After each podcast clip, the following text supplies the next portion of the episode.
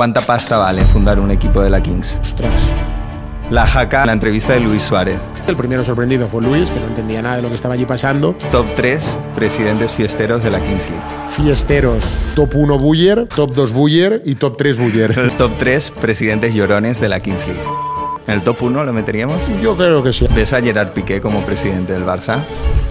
El Barça quema, el Barça es una trituradora, el entorno nunca va a estar unido. El, el, equipo promete mucho, pero económicamente, ¿cómo está el equipo y cómo está el club? El club está muy jodido. Vamos a hacer una porra del Barça, Liga, Champions y Copa del Rey. Me has liado, cabrón. Después me sacarán el clip y me quedarán retratados.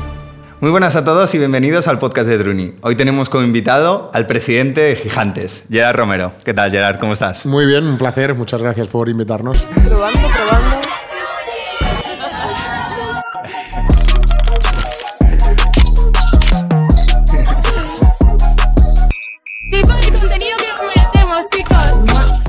Oye, muchas gracias por venir. La verdad es que es, que es una pasada tenerte en el podcast. Estamos apoyando a, a Gigantas en, en, la primera liga y la verdad que estamos muy contentos, ¿no? Mucha gente te conoce como, como presidente de, de, Gigantes, ¿no? O como streamer, uh -huh. pero tú antes eras periodista. Cuéntanos un poco cómo ha sido esa evolución. Periodista voy a seguir siendo, ¿no? De aquella manera de, de, no ejercer seguramente en un medio convencional, pero, pero sí, sí, sí. Yo desde los 15 años que, que entré en este mundo de, de la comunicación eh, a través de la radio local, donde, bueno, pues pedí un día que me hacía mucha ilusión poder eh, seguir a los clubes en este caso de, de mi pueblo de, de, Vilanova, tanto en el fútbol como en el hockey patines, y, y, a partir de aquí pues ir escalando, ir compaginando un poco los estudios con, con, la radio y con la televisión local, y ahora, este septiembre, va a hacer dos años que dimos el salto, ¿no? que salimos de, de la radio, eh, nos metimos en esto de Twitch, y bueno, pues uh, un streamer periodista, periodista streamer, ya uno no sabe qué, qué es, eh, pero, pero sí, sí, súper felices, contentos, eh, con el Barça como eje principal de, de todo lo que nos mueve, y ahora desde el mes de enero pues le hemos sumado esta locura de, de la Kings League Infojobs y de la Queens League que, que nos ha dado tan buenas cosas. Mm. Tengo entendido que en, en Raku eh, ya eras un, un periodista eh, bastante querido. ¿Qué te llevó a, a dejar Raku? Bueno, porque al final la radio estaba en un momento donde todo el mundo tenía el rol muy marcado. Eh, en, aquella, en aquel momento parecía bastante complicado poder progresar y poder liderar algún proyecto dentro de la radio, eh, ya fuera pues porque todo el mundo estaba muy bien posicionado o porque la dirección que había pues no, no te consideraba a lo mejor que, que tenías esa oportunidad de poder crecer. Y como estuve durante un tiempo compaginando lo de Twitch con la radio y yo empezaba a ver que en Twitch me lo empezaba a pasar mejor que no cada día a la radio a contar allí la actualidad del Barça, pues eh, nos dimos el salto, nos la jugamos y dijimos, oye, vamos a ver qué, qué tal va esto y mal de momento no ha funcionado. Que siendo de un medio convencional, ¿te ayudó a alguien a empezar en Twitch? Bueno, realmente fue bastante un poco de, de, de buscar tutoriales eh, de, vale. de, YouTube directamente. Autodidacta. Sí, sí, autodidacta total. De, oye, ¿cómo funciona esto de lo ves? Y no sé qué. Tenía un amigo técnico que, que me ayudaba a dar cuatro indicaciones, pero claro, al final hay mucha gente que piensa que nosotros estamos haciendo un directo de, de Twitch y que tenemos a alguien que nos está manejando allí eh, las pantallas, las conexiones y todo esto. Con el tiempo, evidentemente, la ve porque eh, la cagamos continuamente en un directo y lo decimos tal cual, que lo hacemos todos nosotros. Pero fue mirar, buscar, eh, cagarla, hacer horas, horas, horas y a partir de aquí saber ir funcionar como iba todo. Ahora siendo un streamer de, de éxito, tus ex compañeros de, de la radio, ¿qué, ¿qué, te dicen? Bueno, pues bien, la mayoría muy contentos, otros pues a lo mejor te han dejado de escribir porque eh, pierdes el contacto y estas cosas, pero la mayoría eh, sorprendidos de que, de que estemos dentro de este mundo y que todo esto funcione tanto. Eh, yo creo que hay un punto de, de, de, que no querían creer de que esto podía funcionar, pero más por el no saber qué era, sino por un desconocimiento de, de la plataforma, un desconocimiento a lo mejor de lo que está entrando, ¿no? de que al final la gente ahora que nos está viendo, pues eh, es un tipo de gente que puede venir pues desde un chaval de 15 años que ahora esté con la Kings League Infojobs viéndonos porque eh, la sigue, eh, una chica de la Queens que se quiere apuntar o un señor de 60 años que nos ha descubierto también porque es del Barça y sabe que en Twitch hay esto, ¿no? Por lo tanto, eh, yo creo que los compañeros están sorprendidos, seguramente por, por, la explosión de la plataforma y del concepto de deportes dentro de la plataforma de Twitch, pero, pero muy agradecidos y siempre que pido a alguien entrar eh, al canal, pues súper contentos todos de, de, poder formar parte de esta locura. Es, es interesante esto, esto que dices porque a mí también me, me, dio la sensación de que al principio los medios convencionales, todo esto de Twitch, como que lo subestimaban un poco, ¿no? Mm. De hecho, el referente es Ibai, ¿no? Que, que, empezó a meter protagonistas del mundo del deporte o del mundo de la sociedad o del artista, de la farándula, y era como un poco, hostia, ¿cómo puede ser que este tipo eh, esté metiendo allí artistas o esté metiendo jugadores y entren de esa manera allí a contar las cosas con esa naturalidad, con esa calma? Y había como un recelo de por qué él sí y los medios convencionales no.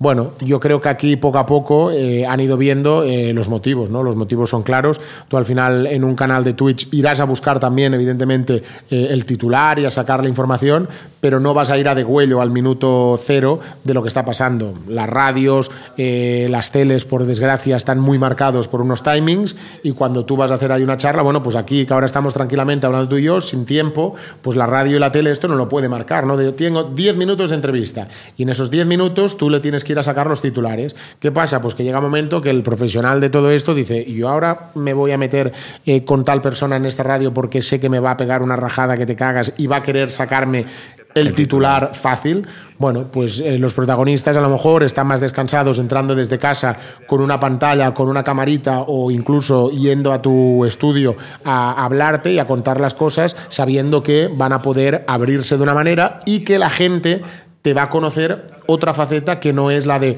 sí, ha sido un partido muy fácil, sí, ha sido una temporada muy complicada. Bueno, pues le preguntarás un poco de la vida, de qué es lo que hace, de cómo le han ido las vacaciones, porque no tienes esa presión del tiempo que te marca un medio convencional. Antes de empezar en Twitch, o sea, cuando estabas en, tus inicios, ¿te esperabas esta repercusión que ibas a tener? ¿Ganar dos premios Slam? No, no, no, está claro que no, está claro que no. Eh, lo que también creo que es importante, que al final eh, la gente es como, hostia, mira, este tío ahora que hace aquí un año y medio que está en Twitch, que ahora con la Kings ha aparecido y, y esto le está funcionando muy bien.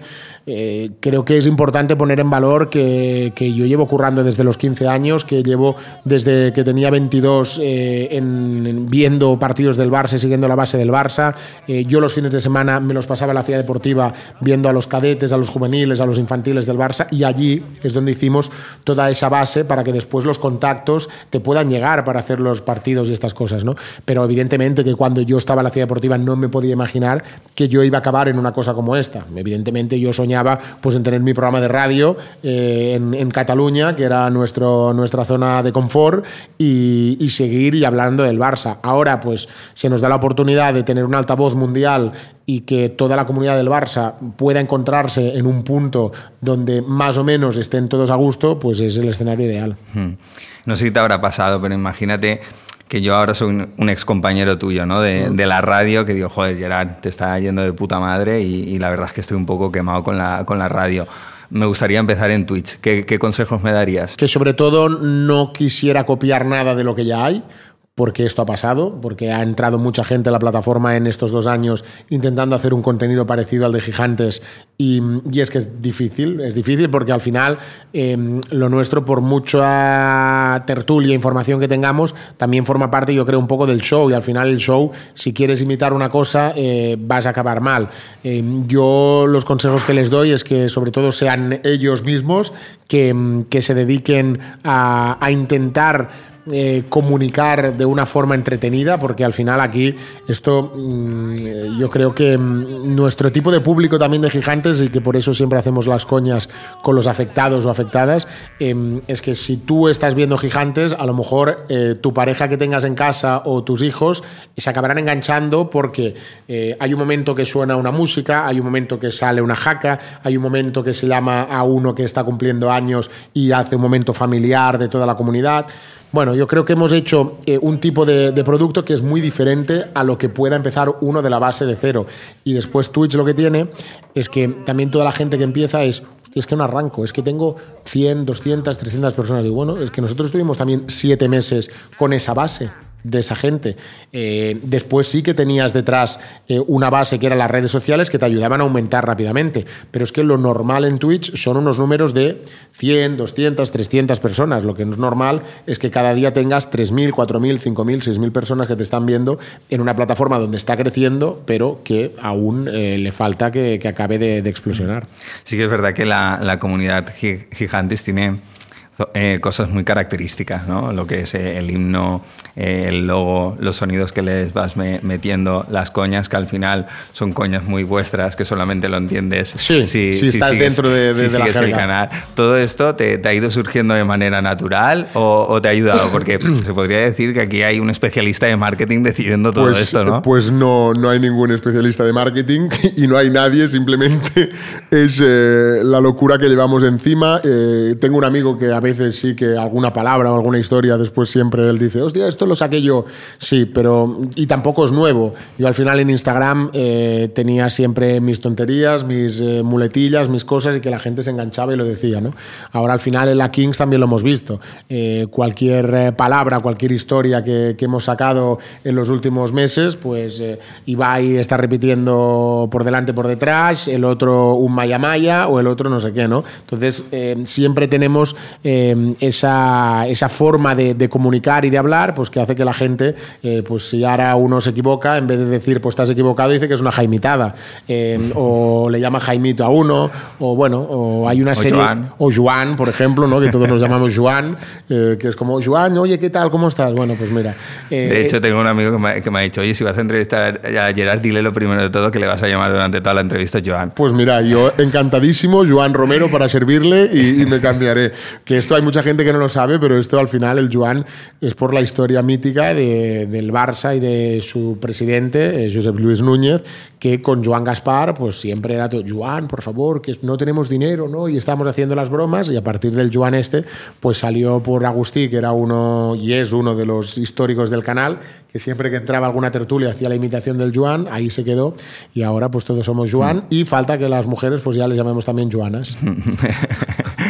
Eh, ¿De dónde sale el, el nombre de, de Gigantes?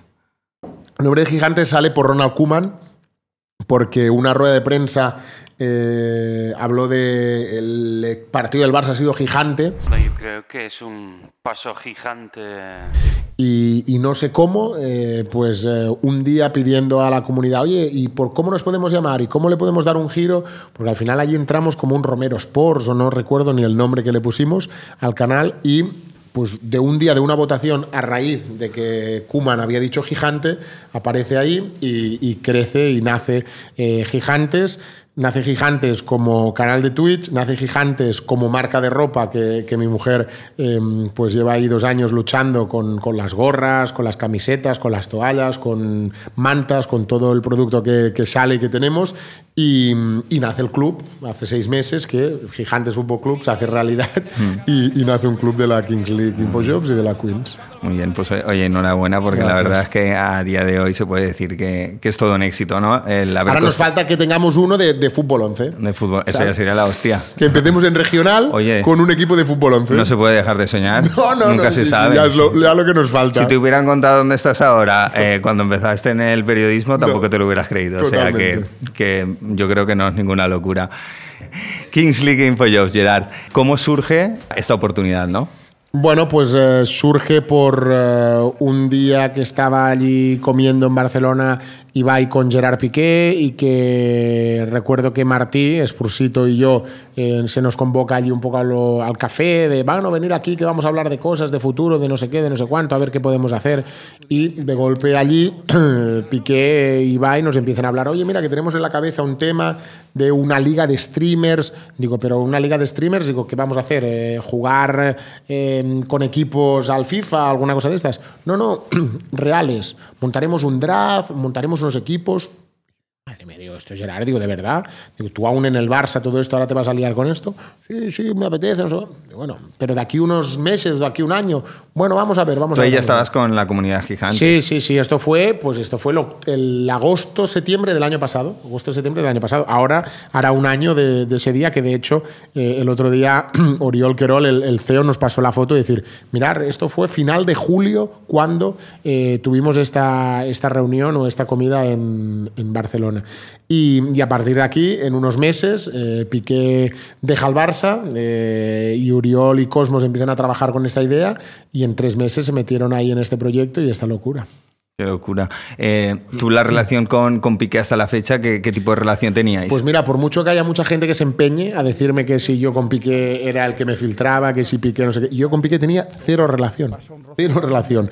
La relación de eh, las entrevistas en la zona mixta cuando acababa el partido.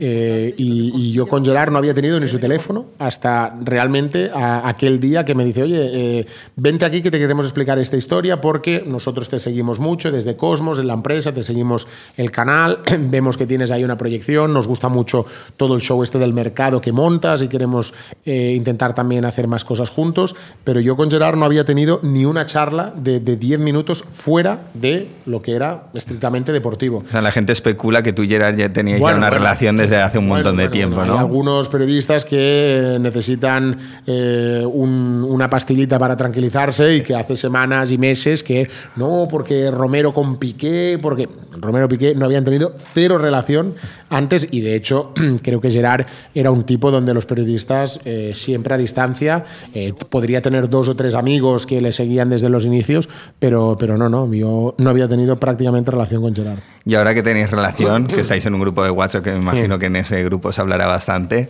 ¿cómo es Gerard en las distancias cortas? Pues igual que lo veis eh, en el chup chup o en el after, como una puta cabra.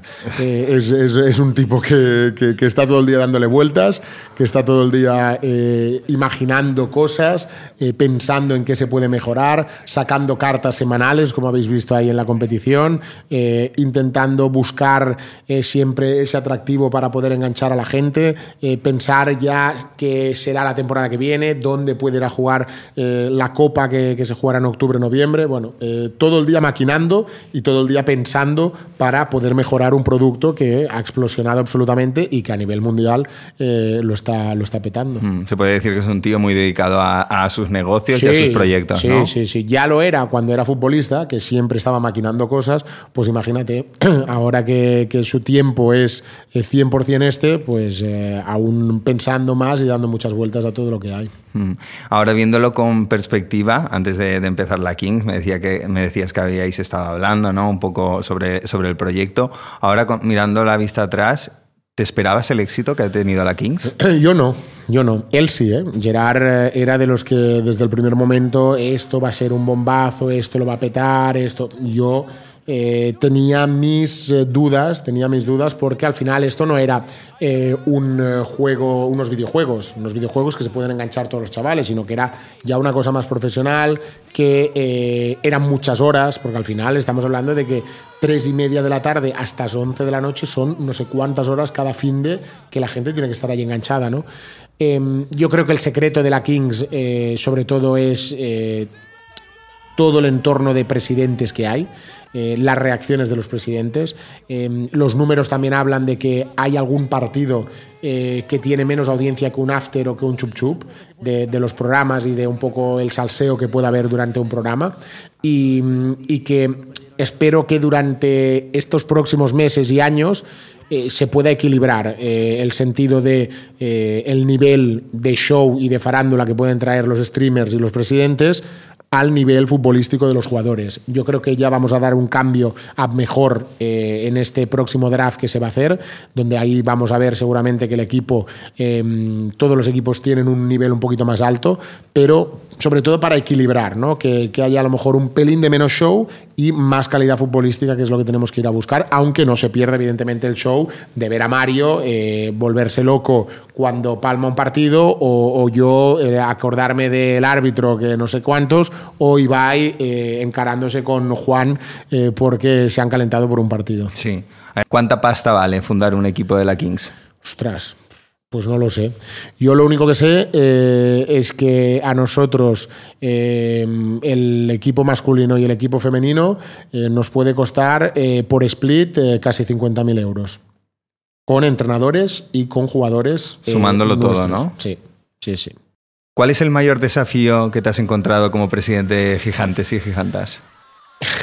la gestión eh, un poquito de, de jugadoras y jugadoras con problemas personales, ¿no? Cuando te viene mm, algún eh, jugador de, hostia, estoy superado, eh, no estoy arrancando, no estoy funcionando, estoy bloqueado mentalmente, ¿no? Pues ahí me di cuenta de decir, hostia, cuidado que esto va en serio, que, mm, que aquí pues hay personas y jugadores que, que también lo están pasando mal y esto nos pasó en el primer split, ¿no? Y lo hemos dicho públicamente que Luis Alzina, eh, que lo acabó fichando uno acá en el segundo en el mercado, eh, pues lo pasó muy mal, ¿no? Y los primeros partidos él era picuno, tenía un foco muy puesto encima eh, y tuvimos que tratar con un coach eh, de fútbol que, que gestiona muchas muchos jugadores importantes de, de primera división eh, a nivel europeo y que lo trató durante unas semanas y a partir de ahí cambió el chip y, y Luis fue otro, ¿no?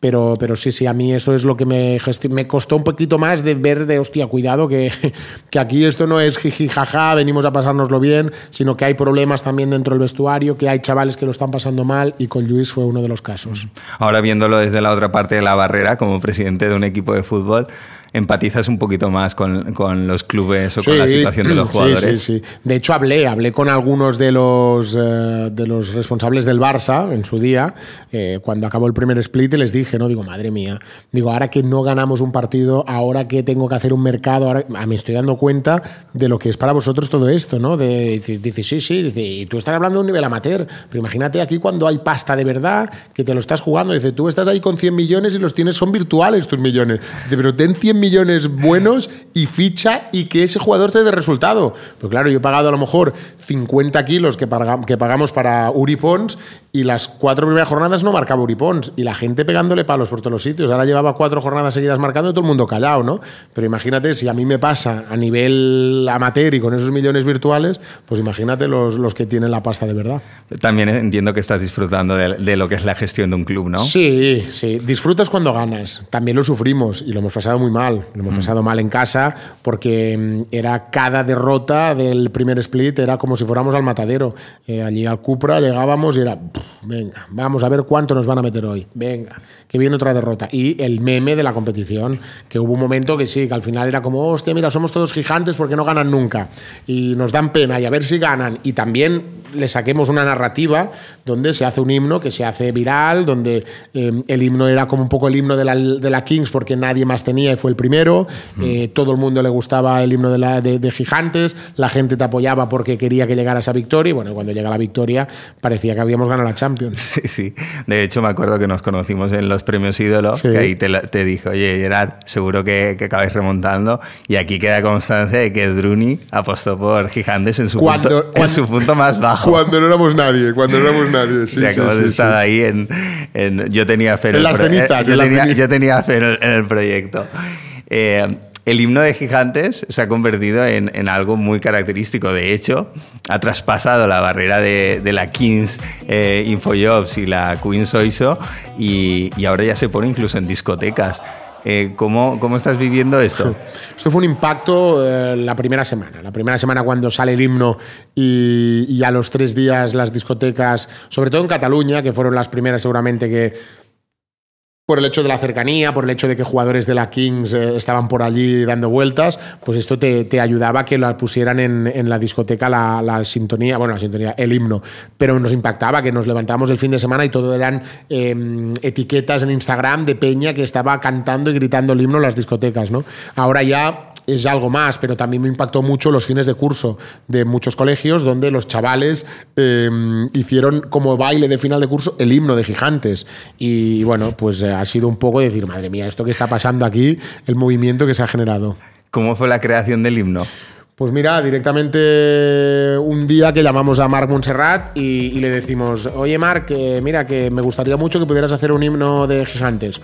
Hostia, bueno, pues venga, va, me pongo, sí, que esta semana estoy más o menos. Y en cuatro días el cabrón eh, se sacó ahí la base, se sacó ahí un poco la letra, eh, convocamos a los chavales que podían del equipo, nos fuimos a un estudio de Barcelona, grabamos ahí un poco los coros y, y salió esta historia que, bueno, yo creo que mm, es lo que decimos, el hecho de ser los primeros también marcamos un poco la tendencia de todo lo que vino después y que parece que por suerte ha quedado ese y los otros han quedado ahí un poquito diluidos porque ya tenían eh, ese primero ahí, ¿no? Pero no, no, súper agradecidos a Marc y, y muy contentos de, de los números que hay.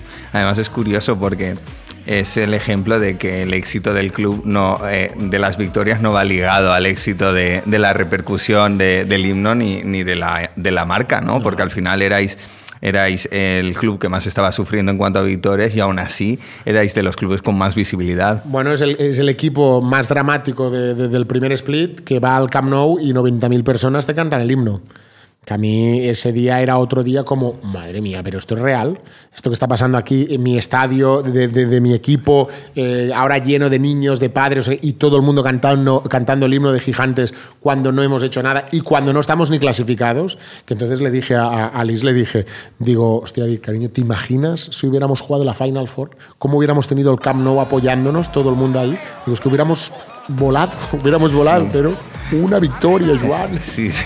Fue un desastre. El momento de estar ahí en el estadio, en el césped, eh, escuchando a todo el mundo cantando el himno de gigantes y bailando. Estuve como- tres días que no, no me lo creía. Y a la semana volvimos a ver el vídeo y dije, hostia, esto fue real. Pero estamos como una nube. Esos días estamos como una nube. De madre mía, madre mía, qué tsunami, la gente, el himno, eh, la euforia de- del momento. Pero, y bueno, y la gente, hostia, estás muy pesado con esto. Pero es que es muy, muy gordo lo que ha pasado aquí. Son cuatro meses, cinco meses de competición, te vas al Camp Nou y la gente canta un himno. Un himno de un club nuevo que aparece, de una competición nueva que se llama Kings League Infojobs y que está ahí los domingos en una cosa que es Twitch.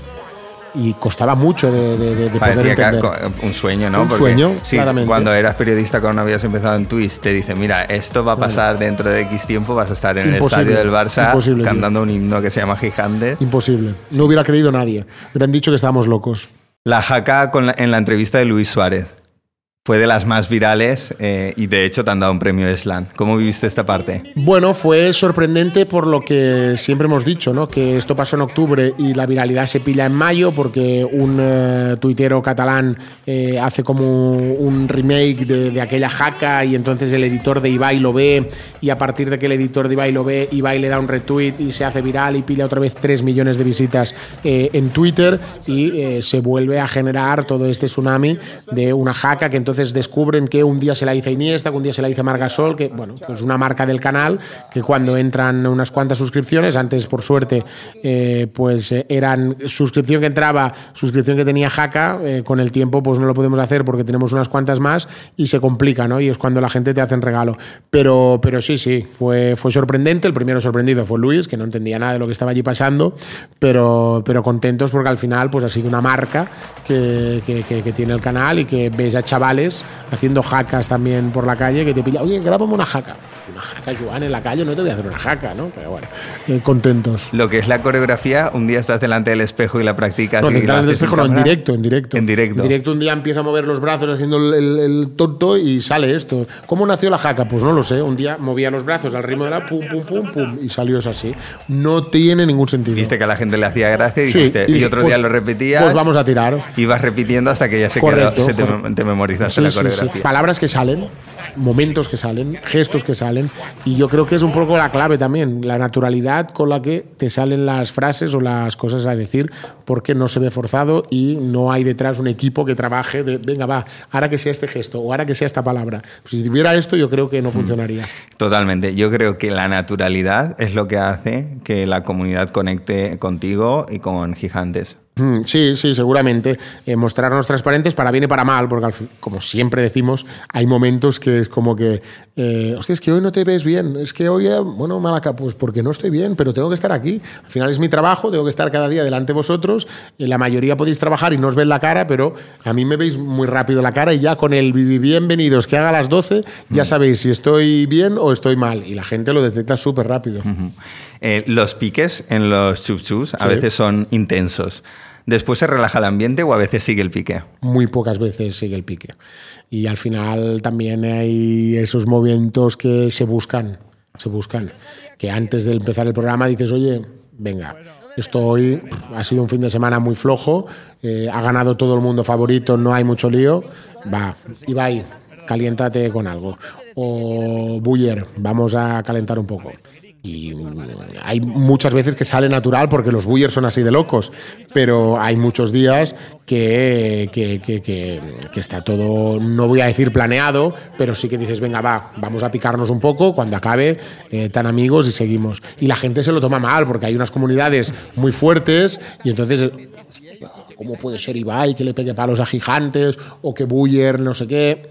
Sí, es parte del espectáculo. Sí, hombre, sí. Es parte del hombre, espectáculo. Lo que pasa es que a lo mejor mm, aquellos espectadores más jóvenes. Sí, hay días que se va de las manos, también te lo digo, porque hay algunos días que hay unas enganchadas que incluso eh, nos escribe el equipo, de, oye, pero todo esto estás bien. Bueno, sí, estás bien. Pensábamos que esto se ha calentado un poco demasiado, pero no pasa nada, que nos estamos, estamos marchando, estamos cenando después del programa, estamos cenando allí y no pasa nada, ¿no? Pero sí que hay algún día que hay una calentada demasiado excesiva. Sí, sí, sí. Eh, vamos a, a- a finalizar el tema de la Kings. Te, con- te voy a hacer como un tier list de un ranking. Vale. Y tú me, los- me vas ordenando los presidentes en top 3. Vale. ¿vale? Top 3 presidentes más competitivos de la Kings League. Ibai top 1, 100%. Eh, Spursito top 2. Mario también. Mario también es de los que cuando palma lo pasa, lo pasa muy mal y no quiere palmar nunca. Top 3 presidentes fiesteros de la Kings League. Fiesteros, top 1 Buller, top 2 Buller y top 3 Buller. Lo tienes clarísimo, ¿no? Son el- en el top 3 están eh, los, los Buller ahí. No, yo creo que, yo creo que Buller, Contreras y, y Martí se llevan la palma de, de fiesteros. Top 3 presidentes llorones de la Kings League. Está bastante llorón Casillas últimamente. ¿En el top 1 lo meteríamos? Yo creo que sí. Perchita también está bastante llorón últimamente. Y Mario, igual de competitivo, también está un poco DJ lloros esta temporada porque con las lesiones y con las actuaciones arbitrales también lo podemos poner ahí. Tú en, en el- en la primera etapa de la Kings no te, no te meterías dentro de... Del de- llorón, bueno, yo creo que ace- aceptamos bastante la situación porque como yo era muy consciente de que con todo el cariño del mundo teníamos un equipo muy flojo, Hay que decir que la vivisteis con mucha dignidad. yo creo que aguantemos. Aguantasteis el tipo. Aguanté bien, aguanté bastante bien y no fallé en ningún programa, cosa que otros sí han fallado. Muy bien, que Gerardo. han palmado y han desaparecido. Egref. No, pero tenía muchas cosas también, pobre, con, con todas las series estas que tienen en, en los canales, que, que es Me normal. sorprende que a, que a Gref no lo metas en top 3 competitivos, porque la verdad es que se le ve un- un- una persona muy competitiva, ¿no? Sí, pero este split, eh, yo creo que el pobre... Lo ves más desconectado. Sí, sí, yo creo que en el mercado reaccionó rápido, tarde el equipo. Todo el mundo se movió muy rápido y ellos eh, se movieron de, bueno, esto ya lo haremos, esto ya lo haremos, pum, y, y le petó y el equipo no ha acabado de, de- de girar muy bien. En el primer split te hubiera puesto a Gref seguramente arriba, porque competió, como competió y se metió en la Final Four, pero eh, en este split le he notado bastante desconectado. No sé si incluso decir, me da un pelín de pereza por momentos, por la mayoría de proyectos que tienen, que es que es una locura. Yo entiendo, al final, yo con mi mundo Barça, pero eh, Ibai con todo lo que tienen, eh, Gref con todo lo que tienen, todo el mundo que tiene mil y un proyectos paralelamente eh, con la Kings y entiendo que sea difícil gestionar todo. Es que, por ejemplo, ¿qué porcentaje de tu tiempo se la dedicas a Kings Bueno. y Queens? Al final, nosotros sabemos que martes y jueves hay entrenamientos de los equipos, que la mayoría de días tienes que ir a sacar la cabeza al entrenamiento para que nadie eh, le falte nada, para que todo esté bien, para poder charlar un poco con los entrenadores o con los jugadores, y ya tenemos ahí dos, tres horas, martes o jueves, que tienes que estar dedicado a esto.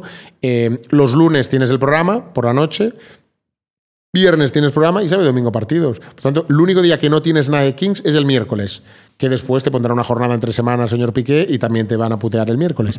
Pero, pero tenemos ahí a saco de, de cosas. Muy bien, Gerardo. Ya aparcamos tema Kings y Queens.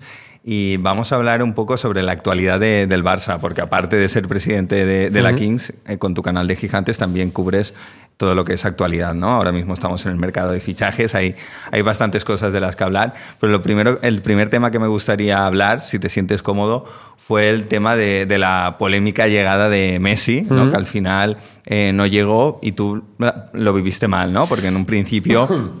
Sí, lo viví mal como periodista y lo viví mal como culé. Eh, como periodista porque todo lo que íbamos contando eh, al final no se dio, no se dio y, nosotros le dimos un porcentaje muy alto a la llegada de, Leo Messi porque ya no el Barça, sino en la liga eh, también confiaban y de hecho unas recientes declaraciones del presidente Laporta a Mundo Deportivo confirmaron todo lo que contamos, que es que estaba todo ok, que había el ok de la liga eh, para poder inscribir a, Messi, pero se necesitaba un margen para poder limpiar la plantilla para poder eh, inscribir a, Leo y, y todo esto pues no se dio por la impaciencia de Leo, porque Leo, como ellos están diciendo, necesitaba irse a un sitio para estar un poquito fuera del foco mediático que hubiera sido Barcelona, eh, y fueron días complicados porque mm, daba la sensación de que estaba todo, todo, todo, todo a puntito de caramelo. Eh, aquella mañana de lunes, donde Jorge Messi se va a casa del presidente Laporta y sale diciendo no, no, porque Leo quiere venir, porque Leo no sé cuánto, cuando en realidad lo que Jorge Messi le dijo aquella mañana a Laporta era que se iba a Miami. Y aquí han habido una, una serie de contradicciones que cada uno va a elegir la película como quiera. Pero lo que es una evidencia es que Jorge Messi en aquella salida de aquella casa de la Porta nos volvió a ensigalar, que decimos allí en Cataluña, que nos volvió a calentar con la posibilidad real de que Messi pudiera venir, cuando en realidad lo que le dijo a la Porta era que no, no, oye, que nos vamos a ir a Miami porque no lo tenemos muy claro. Entonces, ¿qué necesidad tuvo de ilusionar, de intentarnos hacer ver que podía haber la posibilidad real de que viniera Leo cuando la decisión la tenían tomada? Que el club había trabajado, sí. Que el club tenía todos los departamentos de marketing, de finanzas, todo el mundo trabajando para que pudiera llegar Leo. Pero no se dio. No se dio porque no hubo paciencia, porque el Barça no supo gestionar antes toda la limpieza de su plantilla para poderle dar sitio y que Leo viera que no se le podía engañar como él cree que le pasó en el 2021. Entonces, yo creo que ahí se juntaron eh, muchas circunstancias y hicieron que, que no, que no llegara Messi. Tú confiabas en que iba a venir y así lo dijiste. Sí, y sí. luego la gente aprovechó para atacarte cuando... Bueno, pero, pero yo entiendo, yo entiendo que la gente me atacara por que la gente se ilusiona y no hay una cosa peor que ilusionarse con algo y que después no pase. Esto nos pasa en la vida, en todo. Eh, que ahora aprovechen algunos para reventarte cada día con informaciones que saques, bueno, pues eh, esto es el mundo que vivimos ahora y le tienes que hacer más o menos caso, que es lo que decimos. Hay días que te afectan más y días que te afecten menos. Y esto fue duro, esto fueron días duros porque era como que, hostia, estabas en un bucle de que tú intentabas eh, tirar adelante, seguir y la gente pam, pam, pam, pam, palos porque no se cumplió lo que dijiste. Bueno, pero ni nosotros ni Rafa Yuste, que públicamente en el mes de marzo ya dijo que quería que viniera Messi, ni Xavi, que lo pedía cada día que viniera, ni Laporta, que públicamente lo dijo. Es que al final, si el club públicamente no se hubiera posicionado tanto, yo entiendo que nos quieran matar por decir la realidad que había. Pero a partir de aquí, respetar a la gente que eh, se enfadó con respeto y, y pasar de todos esos insultos, faltas de respeto y amenazas que recibimos durante esos días por contar la, la realidad que había. ¿Te, te duele que te pongan en, en duda tu credibilidad periodística? Me duele, pero mm, es lo que hay, eh, es lo que hay y, y jugamos a esto. Y yo entiendo que si la gente, por decir que había un 80% de posibilidades de que Leo Messi viniera y no vino, eh, pues yo les he fallado, pues eh, entiendo, entiendo que, que- que pongan en duda. Ahora, eh, no que pongan en duda todo lo que decimos, porque al final es un hecho concreto y un hecho en el que el 70% de la prensa de Barcelona pensaba que podía pasar. No, ahora seguramente cuando acabó, no, yo sabía que esto no iba a pasar, porque el Barça no tiene un duro, porque no se va, pero intentábamos eh, explicar, no, intentar explicar, no, intentabas decir lo que el Barça estaba trabajando, que la liga tenía los OKs, que la liga tenía unos patrocinadores preparados con Messi en el Barça y sin Messi en el Barça, que la liga picaba y decía, oye, tal marca, mira, este es el presupuesto para la temporada que viene, la liga con Leo, la liga sin Leo. Y esto hay documentación y esto se puede ver. ¿Que la gente no lo quiere ver? Pues cada uno es libre. Me vi la, tu, tu entrevista con, con Xavi, la verdad es que fue, fue una entrevista que, que me encantó. ¿Ves a Xavi muchos años en el banquillo del Barça? No. No. Se quemará. ¿Tú crees? Ya está quemado. Sí, sí, está quemado. Sí, sí, no, no, no soporta al pobre eh, que, que- que el Barça tenga eh, todo lo que tiene encima. Yo, si Xavi está más de cinco años, eh, volveré al podcast y, y- y volveremos a estar una hora más si quieres. Pero yo más de cinco años veo prácticamente imposible que Xavi pueda aguantar aquí. O hay un giro radical de la situación y el club eh, pasa de otra manera, pero es imposible. El Barça quema, el Barça es una trituradora, el Barça, eh, el entorno nunca va a estar unido. eh, siempre va a haber eh, guerras internas que hacen que el barcelonismo sea un drama que para generar contenido nos va de cojones, porque por suerte cada día hay algo, pero es un club muy difícil, muy difícil. Pero bueno, al final tengo, tengo la sensación de que la porta, el presidente y lo que es el equipo directivo del Barça apoya a Xavi. Sí, porque has ganado una liga. Al final son los resultados. Si Xavi no hubiera ganado la liga, hubiéramos visto que hubiera pasado este verano. ¿Tú no, No crees que dudas. Xavi puede ser un Guardiola 2? Ojalá, ojalá, pero Guardiola también se quemó, ¿eh? Guardiola también. Agua- Aguantó. ¿Cuánto aguantó? Cuatro o cinco temporadas. El Barça, más de cuatro o cinco temporadas, es muy complicado que aguante a alguien. Que aguante a alguien es muy complicado. Pero ya no por ello, sino por todo el entorno que mueve. No hay nunca una unión y que todo el mundo eh, va unido y que marcan una línea como se marca en Madrid.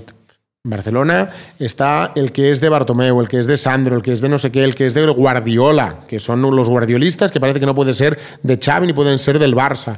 Y, hay guerras internas continuamente. Y dentro del propio club, dentro del club habrá gente que, que- que ahora considere que Xavi no es el entrenador. Hay 20 directivos allí dentro de una junta directiva donde algunos avalan y otros no. Todo el mundo tiene voz y no todo el mundo va a la misma línea.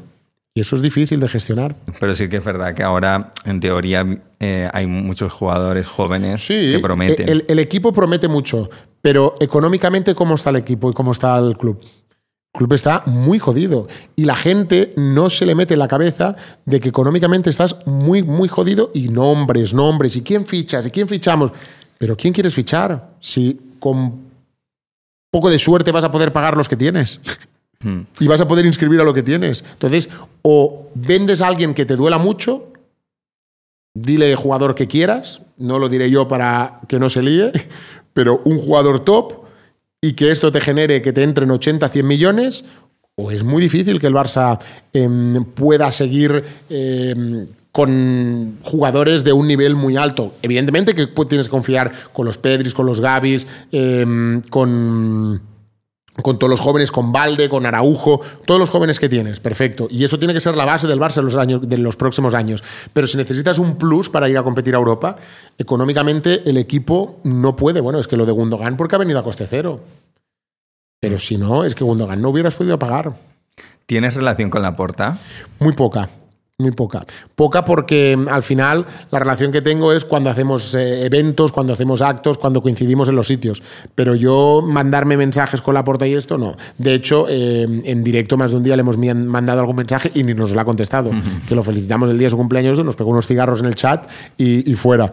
Pero, pero no tengo, no tengo una relación directa con la porta, como si tengo con otros directivos, que a lo mejor lo que tienen es que esos hijos de los directivos nos ven mucho a gigantes porque son muy jóvenes y entonces sí que tienes una relación más abierta con directivos, pero con el presidente muy justo. Tenéis a Mateo Alemán, que es un crack. Está Mateo Alemán, ahora está ahí Deco, que también acaba de llegar. Claro, aquí en Mateo eh, la gente de Valencia lo tiene, lo tiene Aquí muy. lo queremos. Aquí, lo, queremos. tiene. Hizo lo- un buen papel. Hizo buen papel. No, nos dejaron que nos lo que quedáramos. Claro, porque teníais al propietario lo teníais aún medio dormido. Cuando despertó el propietario, entonces ya a Mateu se le complicó un poco el tema. Pero, pero sí, sí, allí está Mateu, que, que está haciendo un trabajo increíble, ahora acompañado de, de Deco, el año pasado con, con Jordi Cruyff, y veremos, veremos ahí Mateu cómo aguanta y con la porta dirigiendo el cotarro. ¿Meterías a la porta en el top tres presidentes del Barça? Sí, sí. A nivel, a nivel de carisma, a nivel de resultados, incluso la primera etapa de, de la Porta en el Barça eh, es una de las eh, eh, épocas más gloriosas de- del club. y, y a nivel comunicativo. Es el presidente que tú lo pones aquí, te puedes hacer una hora y quedas una hora y dices, ¿qué te está diciendo? Porque, porque sabe persuadir terriblemente. ¿Ves a Gerard Piqué como presidente del Barça? Tengo dudas, ¿eh? Tengo dudas. Tengo dudas porque, y como diría él, ante la duda ya se sabe, pero mm, viendo la locura que lleva, no lo sé. ¿eh? No sé si va a querer pillar esto. Tiene que, tiene que cambiar mucho para que, para que Gerard pudiera entrar. El club tendría que girar eh, un poquito y tener un poco más de estabilidad. Pero cuando se lo has comentado, ¿el qué dice? ¿Cómo No, reacciona? pues desde que estamos con todo esto, ni se lo he dicho un día, porque lo veo tan metido en este proyecto que es decir, mm, es que es imposible que este tío le, yo le diga, oye, ¿qué? ¿Llegarás al Barça algún Pero día? no, no puede ser que desde que, que conoces a Gerard no se la hayas... No, no, pero, pero porque vivimos con una intensidad esto terrible. Si es que no, no vive para otra cosa que no sea la Kings. Está todo el día con esto. Y, y no, no, de verdad que no. Es que hablamos muy poco del Barça porque ni lo sigue. Es que no ve ni los partidos del Barça. Está absolutamente desconectado de todo. Sí, de hecho el otro día me salió un clip en TikTok donde, decí- en donde le preguntaban, ¿echas de menos el Barça? Y dice que todo lo contrario. Nada, nada, nada, nada. Mira, eh, le dije este domingo en el campo, digo, Gerard, digo, mañana empezarías la pretemporada. Man- ni, ni- ni sabía que mañana empezaba la pretemporada. Es decir, que está absorbido por el proyecto y absorbido por, por la Él tenía Kings ganas. League, Infojobs y la Queen. Sí, sí, Tenía sí. ganas de quitarse esa mochila. Bueno, tenía ganas de descansar los fines de semana y ahora está todos los fines de semana allí atado al Cupra. Así está. Es lo que tiene. Tres jugadores intocables para ti del Barça en el mercado de fichajes. Araujo, Valde y Pedri. Curioso que no metas a Gaby. Bueno, porque yo creo que el perfil de Gaby lo puedes encontrar eh, más fácil. Eh, yo creo que Pedri, eh, la calidad suya no la tiene Gaby. Gaby es fuerza, es energía. Eh, lo he hecho por posiciones. ¿eh?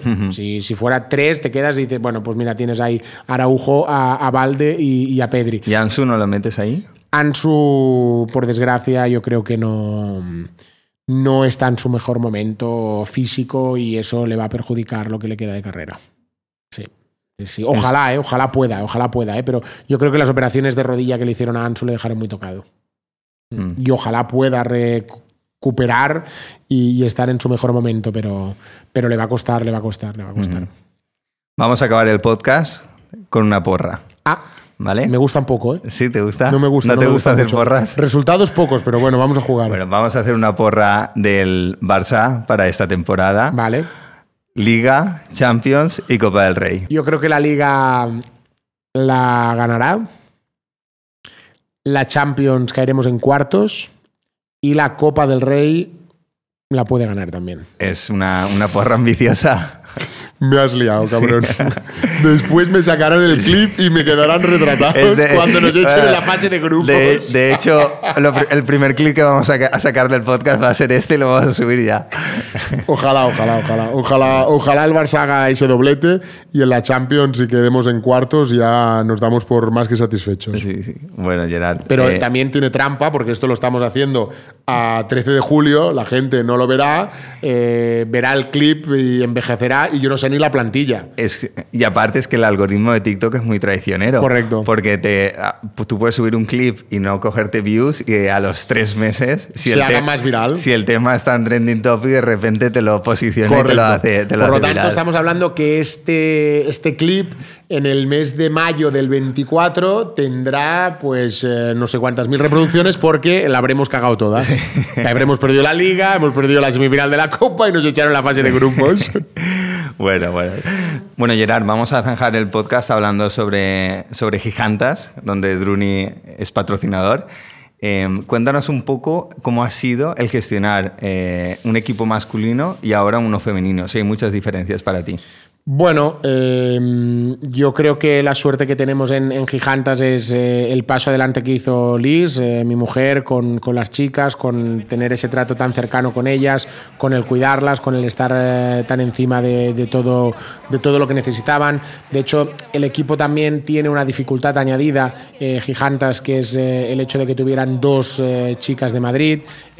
Ahí tanto Liz como Julia se encargaron de cuidar a estas dos chicas de una forma más eh, importante, eh, le pusieron eh, un piso en Barcelona, gracias a la ayuda de todos los patrocinadores que estáis ahí dándole, pues les pudimos permitir como un alojamiento para que entre semana pudieran estar aquí y pudieran entrenar con normalidad, que no tuvieran que subir y bajar. Al final, esos son gastos que tendría que hacerse cargo cada chica y hay chicas que no pueden permitírselo, ¿no? Y a lo mejor no podían venir a entrenar y sí que estaban los fines de semana. Bueno, yo creo que, mm, que es un reto para, para todas ellas. Eh, tenemos un equipo donde, pues desde Emma, la más veterana, pues a Paula, la más jovencita, seguramente, eh, o en este caso Martina también, que es de las más jovencitas con Gala, eh, ni mucho menos hubieran pensado que habrían do- 200.000 personas viendo un partido de fútbol femenino. El propio Manu Sánchez, nuestro mister, lo decía, ¿no? que él ha estado muchos años entrenando fútbol femenino. el último equipo que estuvo fue en el Depor y lo decía, ¿no? dice, usted la repercusión que tiene un partido aquí es que no lo hemos tenido nunca en, en una primera división de, de femenino de, fútbol.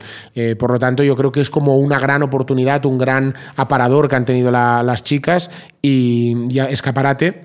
Y a partir de aquí, eh, yo súper feliz con, con el trabajo que han hecho todas y sobre todo el posicionar el fútbol femenino también en esta competición y ver que eh, las chicas van a cobrar lo mismo que los chicos y esa igualdad que se pide en muchos momentos en el fútbol masculino y femenino de primera o segunda división que por suerte no se pueden equilibrar, pues aquí eh, tanto Gerard como la liga creo que ha marcado muy bien la línea desde el principio. Mm, Una cosa que me sorprendió mucho fue en la presentación.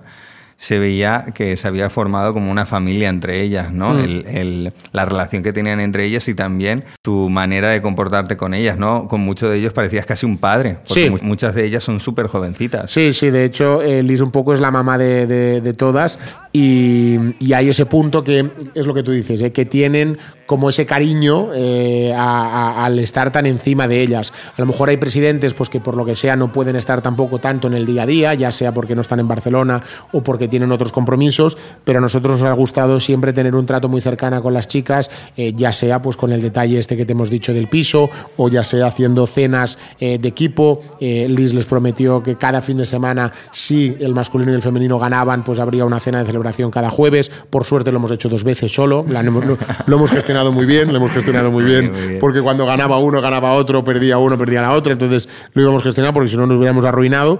Pero vaya, ahora ojalá, ojalá que, que podamos seguir eh, con esas cenas y con ese buen rollo y esa familia que han montado los dos equipos. ¿Cómo es gestionar eh, el- la comunidad eh, gigantes y gigantes con tu mujer? Pues bien, bien, bien, bien. Hay días que Por evident- cierto, no lo hemos dicho, pero la tenemos ahí Sí. detrás de, de cámara. Está detrás de cámara porque es muy discreta y porque no está acostumbrada. Yo creo que ya el split siguiente ya irá apareciendo un poquito más, eh, que se irá soltando. Pero bueno, también para ella es todo novedoso porque ella se dedicaba al mundo de, la comunicación, eh, a la realización televisiva y, desde el mayo del año pasado, pues que, dio el paso a meterse en todo esto y de golpe aparece, pum, aquí un club femenino y pum, eh, le toca presidir este equipo para, para poder tener todo un poquito más de control, eh, todo en casa. Eh, lo ha llevado bien, lo ha llevado bien. Eh, hay momentos un poco más de tensión, con lo que eso implica que los fines de semana no tienes vida y que si era a lo mejor el momento que tenías que desconectar, pues ahora sabes que tanto sábado domingo te tienes que ir al Cupra a sufrir y lo sufre mucho, lo sufre mucho porque es como que no me quiero poner nerviosa, pero empieza el partido ya y, y está con un ataque de histeria, estamos los dos, porque evidentemente queremos que los resultados vayan llegando y por suerte han ido llegando. Qué bien, qué bien, me alegro mucho. Oye, pues para zanjar el podcast te voy a decir tres características muy concretas Vale. y tú me posicionas a la primera jugadora que te venga a la mente Vale. dentro de esta característica. ¿Vale? La más fiestera, Chini. la más dedicada, Mm, Yo creo que Martina, ¿eh? Martina es de las que se machaca, las que ya acaba el domingo, ya te está pidiendo entreno. Martina, Martina Rojo. y la TikToker. La TikToker es que ahí yo creo que entre Chini, Estelita, hay unas cuantas, ¿eh? pero yo creo que Chini se lleva todos los premios casi. ¿eh? Sí, ¿no? Sí, sí, sí. A nivel de fiestera, a nivel de TikToker, Chini. También podemos meter a Estelita, que también le está dando un Eh, poquito. Tienen que aprovechar ahora la exposición que, les, que les está dando la, la Queens para, para meterle caña a las redes sociales, ¿no? Porque es una oportunidad. Sí, sí, está claro, está claro. Al final son fuentes de ingreso que ellas y ellos, los dos equipos, tienen que tener y eso es muy, y eso es muy bueno. Y a mí me gusta mucho cuando hacen la sinergia los dos. Qué bien. Cuando se junta la giganta y el gigante ahí a crear contenido, es una cosa que, que es bonito y que, y que al final final es lo que tienen que hacer para, para poder tirar adelante también ese extra que tienen aparte del fútbol. Qué bien. Oye, Gerard, pues ahora sí, hemos llegado al final del podcast. Un placer. Te agradezco mucho que hayas venido y que hayas hablado con esa naturalidad. Hemos hablado un poco de todo, ¿no? Sobre Sí, tu sí, vida, sí. sobre Bastante bien, bastante bien. sobre gigantes, gigantas, el Barça, actualidad. Eh, nada, te lo agradezco un montón y te voy a pedir que seas tú el que, el que mire a cámara y despida el podcast. Muy bien. Pues nada, muchísimas gracias eh, por este podcast con, con Druni. Ha sido un placer. Espero repetir, porque eso querrá decir que han renovado con Gigantas para la próximo split y esto será buenísimo. Y nosotros eh, deseando que puedan llegar más resultados positivos y así el año que viene tenemos ya la excusa para volver. Un abrazo, cuidaros.